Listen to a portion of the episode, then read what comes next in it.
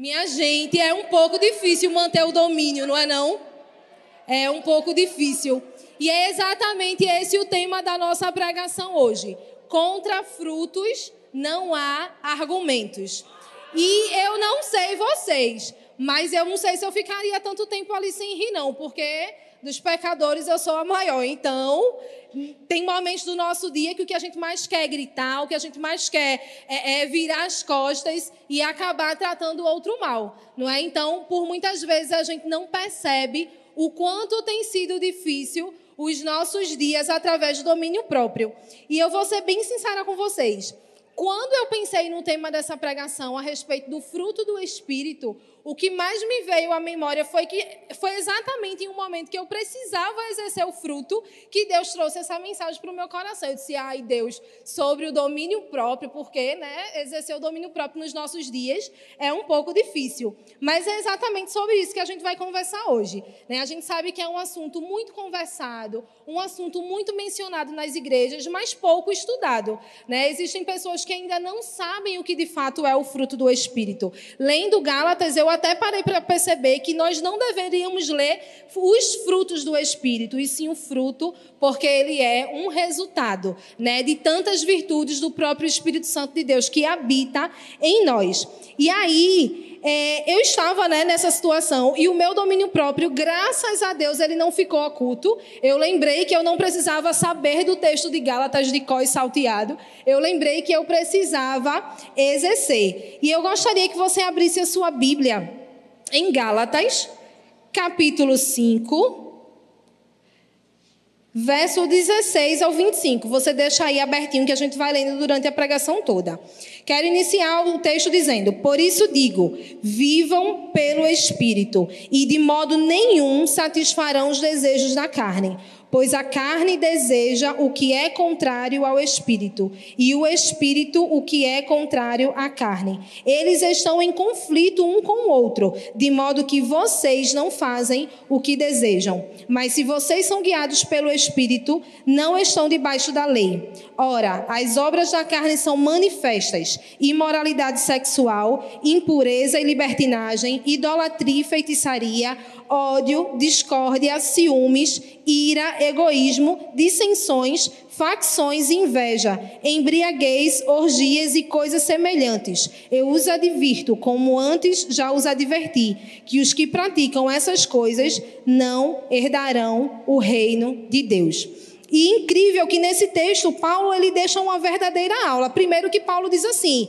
"E coisas parecidas a elas". Ele já sabia que a gente ia pecar além daquilo que aquelas pessoas naquela época já pecavam, né? Então Paulo deixando essa lição aqui pra gente, sobre as obras da carne, ele nos ensina que estamos em uma batalha. E eu sei que é algo que a gente não gosta de estar ouvindo, que nós vivemos numa luta constante entre a carne e o espírito. Mas é preciso que a gente lembre que existe essa batalha. Eu costumo dizer que o reino espiritual ele é tão real quanto eu e você aqui. Né? Nós estamos aqui e o reino espiritual ele já está numa guerra, está numa batalha. E assim é a nossa carne e o nosso espírito. E aí cabe a nós é, analisarmos quem é que está vencendo, quem é que eu estou alimentando mais. E a gente vai ver mais aqui à frente que quem trabalha com a terra é um exemplo bem interessante enquanto eu escrevi essa pregação e eu coloquei aqui porque eu achei bem interessante. Prestem bem atenção. Quem trabalha com a terra sabe que quando se tem uma terra com ervas daninhas ou qualquer outro tipo de praga, não adianta ficar apenas arrancando a erva daninha. Se o agricultor ficar ficar tirando as ervas daninhas e não plantar nada no lugar, nunca aquela praga vai cessar. Por quê? Porque é necessário plantar algo no lugar para eliminar de uma vez as ervas daninhas. Observe que é da mesma forma com cada um de nós, não é? Não adianta nós dizermos que estamos lutando contra o pecado e nas nossas ações nós não mostrarmos isso no nosso dia a dia. E talvez você se pergunte, mas eu preciso mostrar alguma coisa para alguém? Não. Você precisa mostrar alguma coisa para o próprio Deus. O que é que eu tenho feito? O que é que eu estou agindo para mostrar a Deus que aquele pecado que, enquanto eu venho aqui, que eu me derramo e que eu peço perdão, o que é que eu estou fazendo para que esse pecado ele se extingua da minha vida? O que é que eu estou fazendo para que esse pecado não volte a acontecer na minha vida? Da mesma forma que é com essas pragas, é assim o um pecado com a gente. Né? Então, Paulo ele nos adverte, ele advertiu as igrejas naquela época e um grande sábio para nossa geração. Né? A Bíblia é um, um dos livros mais atuais para a gente, não é diferente quando a gente fala sobre o fruto do Espírito. E aqui existe também a única forma de combatermos a obra da carne, que é cultivando o fruto do Espírito. Essa é a única forma de vencermos o maligno. Afinal, todo terreno baldio é um convite à sujeira. Né? Às vezes a gente usa algumas dinâmicas para que seja da, mais, da, forma mais didática possível e eu acho massa. Porque é exatamente aí que a gente vê que é assim. Se a gente deixa um terreno baldio lá sem ninguém cuidar, sem lá tirar aqueles matos, aquela sujeira, obviamente que mosquitos surgirão, obviamente que outros bichos surgirão. E da mesma forma é na nossa vida. O que é que eu tenho colocado quando eu tiro o pecado, quando eu resolvo tirar o pecado da minha vida? O que é que eu tenho feito? Deixado vazio, só esperando mais um ataque do maligno, ou eu tenho colocado ali o que Deus quer que frutifique na minha vida? Não é? Nós precisamos analisar e rever o que nós estamos colocando no lugar. E eu quero, talvez você esteja se perguntando, qual é esse fruto que nós podemos colocar no lugar do pecado na nossa vida? E se nós continuarmos a leitura, no verso 22 fala o seguinte: Mas o fruto do Espírito é amor, alegria, paz, paciência, amabilidade, bondade, fidelidade, mansidão e domínio próprio. Contra essas coisas não há lei. Os que pertencem a Cristo Jesus crucificaram a carne com as suas, suas paixões e os seus desejos. Se vivermos pelo Espírito, andemos também pelo Espírito.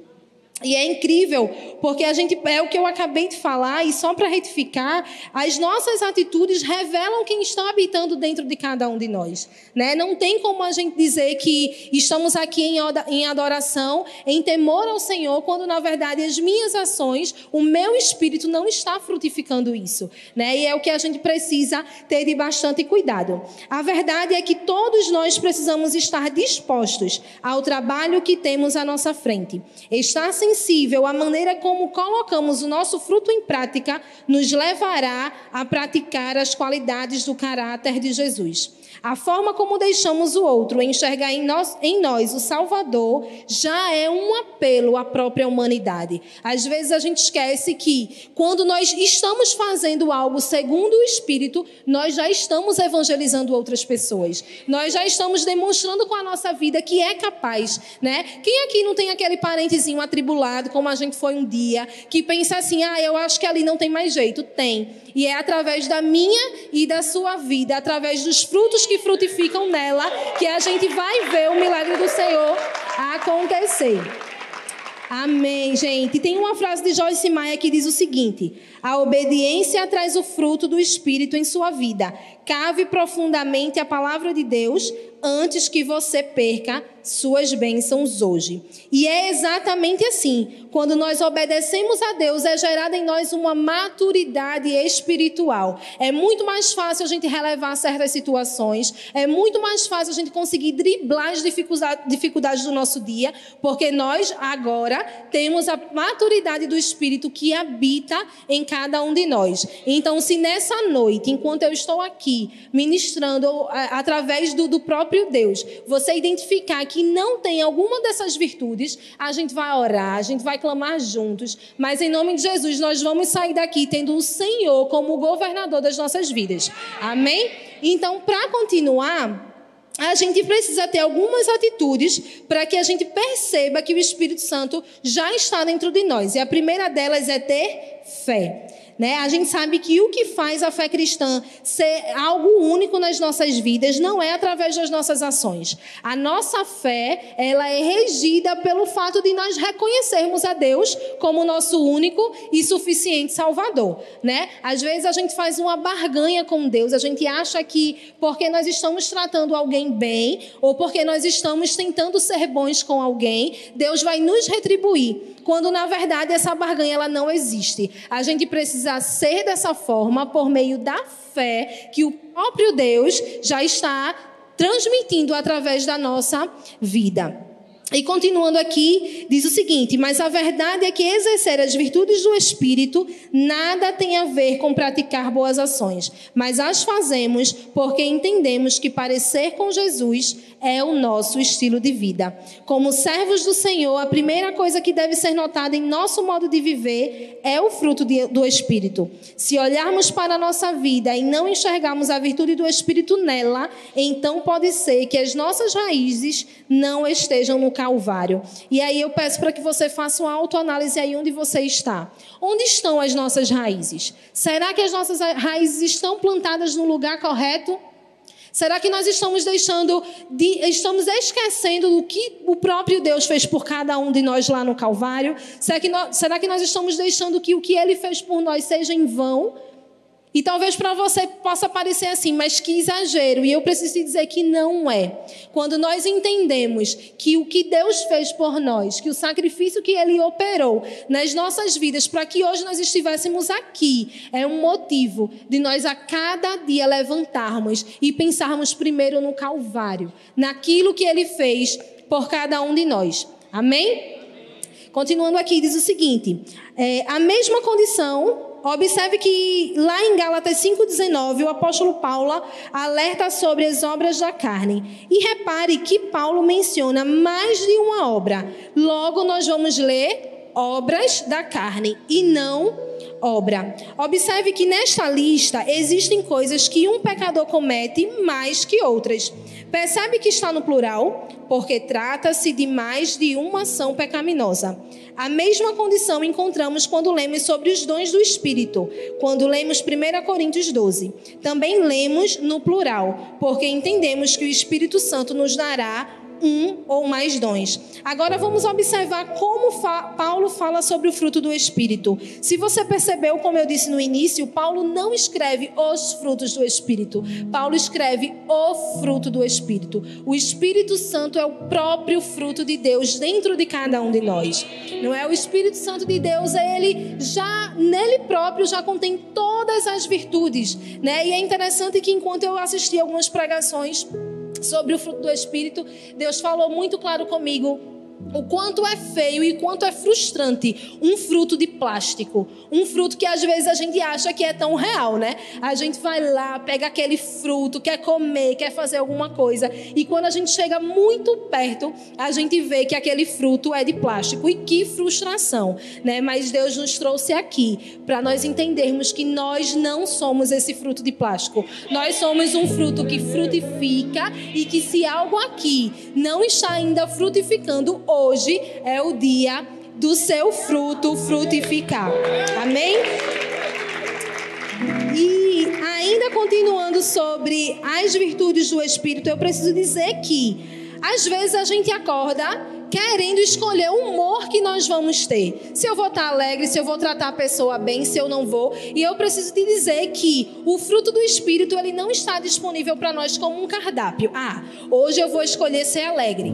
Hoje eu vou escolher ser fiel. Não. O fruto do Espírito, ele não te dá o direito de escolher quem você quer ser durante o dia. O fruto do Espírito é a, todo, são todas as virtudes em um único fruto. Então, meu irmão, eu preciso te dizer que amanhã, no nome de Jesus, você vai acordar e você vai dizer: Deus, eu escolho ter todas as virtudes do teu Espírito. Que todas elas frutifiquem em mim. Porque nós, como os verdadeiros cristãos, não devemos e não podemos escolher quais virtudes nós deveremos ter durante os nossos dias. Né? Nós não estamos diante de um cardápio. E eu também não estou dizendo aqui que é algo automático, que assim que aceitamos o Senhor, nosso fruto já estará frutificando. Mas que diariamente seriamente, nós precisamos decidir. Ser cristão é uma decisão. Eu decido como eu vou deixar o meu dia fluir. Da mesma forma, é como nós vamos utilizar o fruto do Espírito em nossa vida. Né? A gente vive num ambiente onde as pessoas acham que a fé é só usada para alcançar milagres de cura física, de problemas financeiros ou algo desse tipo. A gente acha que quem precisa ter fé é somente a pessoa que ainda não confessou Jesus como Salvador. Mas eu preciso te dizer que isso é um engano. A fé não é um evento anual, ela é um combustível diário. E aí, quando a gente para para dizer, para perceber que às vezes a gente não está colocando em prática algumas dessas virtudes, nos vem muitas vezes o desânimo, né? E às vezes a gente até acredita na mentira de Satanás, achando que a nossa fé só pode ser exercida para coisas tão, tão grandes. Mas quem disse a você que o fruto do Espírito não é tão grande? Né? Da mesma forma que o próprio Deus opera milagres através de pessoas, opera milagres fazendo mortos ressurgirem, opera milagres fazendo cegos verem, ele também também opera milagres fazendo frutificar dentro de nós aquilo que ele deixou de mais valioso, que é o fruto do espírito. A fé, ela não é um evento diário. A fé é um evento constante na nossa vida e nós precisamos ter essa fé dentro de cada um de nós. E agora nós vamos para o segundo tópico, a segunda verdade que nós precisamos ter para entendermos como o fruto do Espírito pode frutificar na nossa vida. Os hábitos revelam a habitação. E para iniciar esse tópico, eu vou trazer um texto, é um exemplo bem simples para gente, tá? E eu vou fazer uma pergunta para vocês. Quais são os hábitos das casas de vocês? Provavelmente vocês vão me dizer a hora que vocês acordam, a hora que vocês vão dormir, o que vocês gostam de comer. E se por algum acaso alguma outra família fosse morar onde vocês moram? Vamos supor que hoje, quando vocês chegassem em casa, vocês não, estar, não iriam morar mais lá. Uma outra família iria habitar na casa de vocês. Vocês concordam que os hábitos mudariam? A verdade é que não são os hábitos da casa que passarão por mudanças, mas sim os hábitos daqueles que agora habitam na casa. Da mesma forma é quando a gente permite que o Espírito Santo que habita dentro de nós frutifique. Às vezes a gente acha que a gente precisa ir para um outro ambiente para que Deus possa fazer nas nossas vidas. E eu preciso dizer que onde você está, o próprio Deus já pode fazer. Ele já pode fazer exatamente onde você está, sabe? Na sua casa, no seu trabalho, na sua igreja, no ministério onde você serve, você não precisa sair do seu lugar, do seu lugar de origem, seu lugar habitual, para que o próprio Deus faça. E é exatamente o que Paulo está alertando a igreja sobre o fruto do Espírito. Ele quer dizer: olha, não se engane, os comportamentos, aquilo que sai de vocês revela a habitação. E se refletirmos mais uma vez em Gálatas 5, estamos falando de uma lista de ações que nós devemos ter. Quando nós cumprimos cada virtude que já citamos aqui, estamos revelando que quem está governando a casa é o Espírito. Então é um momento de você analisar mais uma vez quem está habitando a sua casa, quem está habitando dentro de você, dentro do seu corpo. Será que conseguimos entender a glória que é ter agora, não Jesus Emmanuel do nosso lado, mas muito mais que isso, o próprio Cristo dentro de cada um de nós? Eu imagino que na época que Jesus esteve no meio das pessoas, no meio do povo, eu imagino Pedro ou algum dos outros discípulos do lado dele. Jesus, estou com uma dor de cabeça. Ore aqui para passar em nome de Jesus. E deveria ser lindo. Mas será que você pode celebrar a glória que é ter o próprio Cristo dentro de você?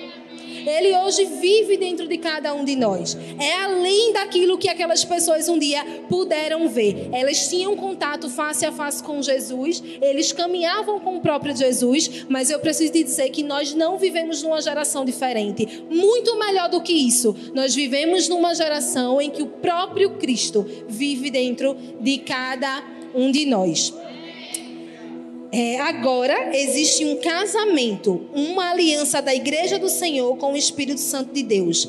O que nós precisamos é estarmos prontos, alinhados com aquele que quer fazer morada no nosso interior e governar as nossas atitudes. E só assim estaremos vivendo pelo Espírito. Entenda que para que as pessoas vejam que o Espírito Santo vive dentro de você, não é possível que você fale.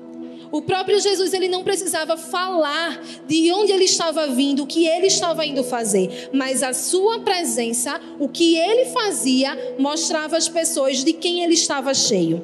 E nós, como seus filhos, precisamos ser exatamente assim. Nós não precisamos verbalizar aquilo que nós temos. Eu sou cheio do Espírito Santo. Eu falo em línguas, eu giro, eu fico de cambalhota, mas como é que está o seu coração verdadeiramente? Não é? Nós precisamos precisamos entender que estar cheio do Espírito Santo de Deus vai além do que daquilo que nós falamos, mas vai fala muito mais através das nossas ações, através das nossas atitudes. E é isso que o nosso Deus quer, que nós possamos calar nas nossas bocas, os nossos lábios, e que os nossos irmãos consigam ver em nós aquilo que talvez seja uma resposta para os dias deles. Amém? Continuando, será, gente, essa parte aqui é muito maravilhosa. Eu preciso dizer a vocês que eu amei. Imaginem vocês o apóstolo Paulo passando um dia com vocês. No trabalho de vocês, um cara cheio de Jesus, passando um dia no trabalho de vocês, vocês perto da mãe, do pai, perto do sogro, da sogra, perto do chefe. Eu imagino Paulo passando um dia inteiro. E agora o que ele falaria antes de ir embora? Será que Paulo precisaria perguntar a mim e a você se você conhece o Espírito Santo de Deus? Ou será que Paulo só iria se despedir e sair porque já percebeu quem habita em você? Né? Paulo esteve em Éfeso no tempo em que os discípulos estavam por lá. E Paulo precisou fazer essa pergunta para os discípulos: será que vocês já ouviram falar do Espírito Santo de Deus? O que será que Paulo perguntaria para cada um de nós? Ou será que ele só diria: ali eu já vi que o Espírito Santo de Deus habita? Eu não preciso perguntar quem está governando aquela casa. E aí, mais um questionamento. O que nós temos dito quando abrimos as nossas bocas para responder alguém? Quando alguém precisa de mim e de você, o que nós temos oferecido? Quando um irmão fala mal da gente, como é que temos respondido? Será que o nosso primeiro impulso é revidar ou entregar em oração e exercer o fruto do Espírito? Estes e tantos outros questionamentos são muito necessários. E eu não estou falando para você virar um robô programado, que as pessoas vão simplesmente fazer e acontecer com você e está tudo certo. Eu não estou falando isso. Mas eu estou falando para você que existe um Deus que é capaz de ouvir a sua oração e que por mais que você ache que é difícil a situação em que você se encontra, e às vezes é até mais fácil a gente revidar. É ou não é mais fácil? É mais fácil a gente olhar para o nosso irmão e falar aquilo que nós temos na nossa mente, aquilo que vem da nossa carne. O próprio Deus sabe que é mais fácil a gente fazer isso, mas para a honra e glória dele, ele nos dá a chance de virarmos as costas, de entrarmos no nosso quarto e continuarmos em oração por aquele que nos fere. Não é? A gente tem as duas opções: viver pelo espírito ou viver pela carne. E qual, qual tem sido a nossa decisão? Não é? E eu quero trazer para a gente em terceiro e último tópico que o que nós precisamos ter para que o nosso fruto frutifique é a dependência total. Em João 15, do 4 ao 5, nós lemos: Permaneçam em mim e eu permanecerei em vocês. Nenhum ramo pode dar fruto por si mesmo, se não permanecer na videira. Vocês também não podem dar fruto se não permanecerem em mim. Eu sou a videira, vocês são os ramos. Se alguém permanecer em mim e eu nele, esse dá muito fruto, pois sem mim vocês não podem fazer coisa alguma. Eu quero chamar a minha e a sua atenção para o trecho que acabamos de ler, porque sem mim vocês não podem fazer nada. E quanto de nós aqui não já estivemos cheios de nós mesmos? Quantos de nós aqui não achamos que nós já somos autossuficientes? E exatamente por isso nós agimos no impulso. Nós agimos achando que a nossa escolha, que a nossa decisão é a mais acertada para alguns momentos. E eu tenho um recado para você. Sem o Senhor não podemos fazer nada. Sem o seu espírito governando a nossa vida, não conseguiremos fazer com que outras vidas sejam tocadas. E infelizmente, alguns de nós só queremos se achegar ao Senhor e ser conduzido pelo seu fruto, que é o Espírito Santo, depois que fracassamos. E que tal hoje a gente fazer diferente? Não correr para o Espírito Santo quando nós já estamos caídos, mas hoje ele nos dá a oportunidade de, antes de algo acontecer, nós nos achegarmos a ele. Que tal hoje a gente pedir ao Espírito Santo para que as suas virtudes elas floresçam dentro de nós? Que tal hoje nós pedimos ao Espírito Santo que a maturidade desça sobre nós, a maturidade espiritual através do seu Espírito caia sobre cada um de nós, né? O Senhor está nos alertando. É tempo de pedirmos ao Senhor, de clamarmos ao Senhor para que somente o fruto do Espírito, somente o fruto do Espírito Santo de Deus governe a nossa vida. À medida que nós temos comunhão com o Senhor, na sua, a sua vida é gerada em nós. Quando nos iramos, quando não nos alegramos nas aflições, quando não somos bons e fiel, não, não estamos cheios de Jesus e estamos cheios de nós mesmos. Será que agora podemos compreender que devemos andar pelo Espírito, agir pelo Espírito e viver pelo Espírito? Devemos ser enxertados em Jesus pelo poder do Espírito Santo. É inútil tentarmos viver as melhores virtudes na nossa própria força. É incrível porque às vezes a gente se depara com alguns exemplos do nosso dia a dia. E se a gente parar para observar, depois que nós fazemos é que nós percebemos, foi na minha força. E na maioria das vezes dá errado, não dá? é exatamente porque não foi na força daquele que deve nos guiar. É exatamente porque não foi na força do Espírito Santo de Deus. Quando nós queremos fazer na nossa força, quando nós queremos resolver conflitos, quando nós queremos agir de algum modo que é na nossa única força, é muito provável que não dará certo. E eu tenho uma outra passagem bíblica para lermos juntos. Em 2 Coríntios 2, 14 e 15 diz o seguinte: mas, a, mas graças a Deus que sempre nos conduz vitoriosamente em Cristo e por nosso intermédio exala em todo lugar a fragrância do seu conhecimento, porque para Deus somos o bom perfume de Cristo entre os que estão sendo salvos e os que estão perecendo. E eu acredito que você já tem escutado alguém falar que nós somos a Bíblia que o nosso vizinho ainda não leu. O que é que as pessoas têm lido em nós quando nós saímos dessa porta para fora? O que é que os nossos vizinhos têm lido através de nós? O que Jesus quer falar para cada um deles? Não é? Às vezes a gente acha que as pessoas não estão nos vendo e eu preciso te dizer que além do próprio Deus está o tempo todo com os olhos fixados em nós, pessoas estão com os olhos fixados em nós. E o que é que eu estou mostrando para o outro? O que é que eu estou fazendo com aquele meu vizinho que não me dá bom dia?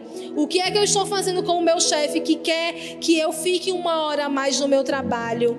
O que é que eu estou fazendo com as pessoas que muitas vezes são usadas para tentar parar o florescer do Espírito Santo dentro de cada um de nós, sabe? A gente precisa entender que aquilo que as pessoas ainda não leram pode ser transmitido através das nossas vidas. E eu acredito que aqui nós só temos jovens que têm sede que as pessoas conheçam o Senhor, que têm sede de que o Senhor seja conhecido através das nossas vidas. Eu não acredito que nós estamos aqui em vão, que nós estamos entrando e saindo da mesma forma. Eu não acredito que você ainda não sentiu o poder do Espírito Santo nesse lugar. Então, hoje, para honra e glória do nome do Senhor, nós sairemos daqui sendo um livro aberto para que o mundo conheça o Senhor através das nossas vidas. Sabe por que eu trouxe esse exemplo para você? Porque para que nem eu nem você esqueçamos de onde vem toda a virtude que habita em nós. Do Senhor. Ele é a fonte de tudo de mais precioso que eu e você carregamos. Eu preciso frisar isso porque muitas pessoas estão vivendo um evangelho de coaching que diz que a bondade vem de nós e ela não vem de nós. Eu preciso te dizer que a bondade está em nós, porque o próprio Cristo vive em nós, né? E você precisa entender que depender de Deus somente para tudo. Se você entregar a dependência de uma parte da sua vida, todas as outras estarão comprometidas. Nós não devemos e nós não podemos entregar um terço da nossa vida ao Senhor. Nós não estamos aqui para entregar 1%, 10%, 95% da nossa vida ao Senhor. Nós estamos aqui para entregar 100% da nossa vida ao Senhor. E isso inclui as nossas ações nos nossos dias. Por mais que Satanás coloque na nossa mente que é besteira, uma das maiores mentiras de Satanás é que é besteira. Mas é besteira besteira eu tratar fulano assim, é besteira eu tratar o meu esposo assado, mas a verdade é que isso é uma mentira de Satanás. Nós precisamos acreditar que nós estamos aqui para viver 100% da vontade do Senhor na nossa vida. Amém? E para finalizar, eu quero que você fique em pé. E quero que hoje a gente saia daqui com o entendimento que a nossa vida está em constante conflito entre a carne e o espírito, mas que por termos o Espírito Santo em nosso meio, nós recebemos o seu fruto e somos capacitados a vencer o pecado todos os dias. E para isso precisamos entender que exercer o fruto do Espírito é sobre uma questão de fé. Os nossos hábitos revelam quem está habitando dentro de nós e quem cultiva o fruto do Espírito demonstra total dependência do Senhor. E antes de acabar, antes de finalizar totalmente, eu não sei se você percebeu, mas eu passei todo o tempo da ministração com essa laranja aqui em cima. Algumas pessoas em alguns lugares chamam de mexerica. Qual é o nome disso aqui aqui mesmo? É laranja cravo, isso aí. Eu falei o dia todinho, minha gente, para agora esquecer. Mas é uma laranja cravo. Eu não vou abrir ela agora porque eu não vou ter habilidade de fazer isso com uma mão só. Mas o que é que eu quero trazer com esse fruto para mim, para você? Aqui existem vários gomos, concordam comigo? Todos eles foram gerados e frutificados na mesma época para que o resultado estivesse aqui. O resultado está aqui, mas mais do que isso, se nós abrirmos essa laranja agora, muito provavelmente eu vou para casa e o seu cheiro ainda estará nas minhas mãos.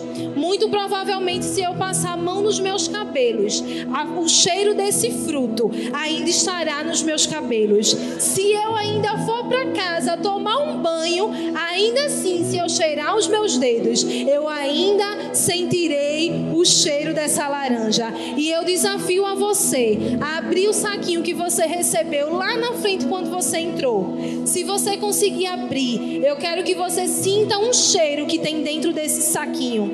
E eu quero que você entenda que é assim que eu e você precisamos ser. Eu quero que você entenda que onde nós passarmos, Espírito Santo de Deus, ele faça morada.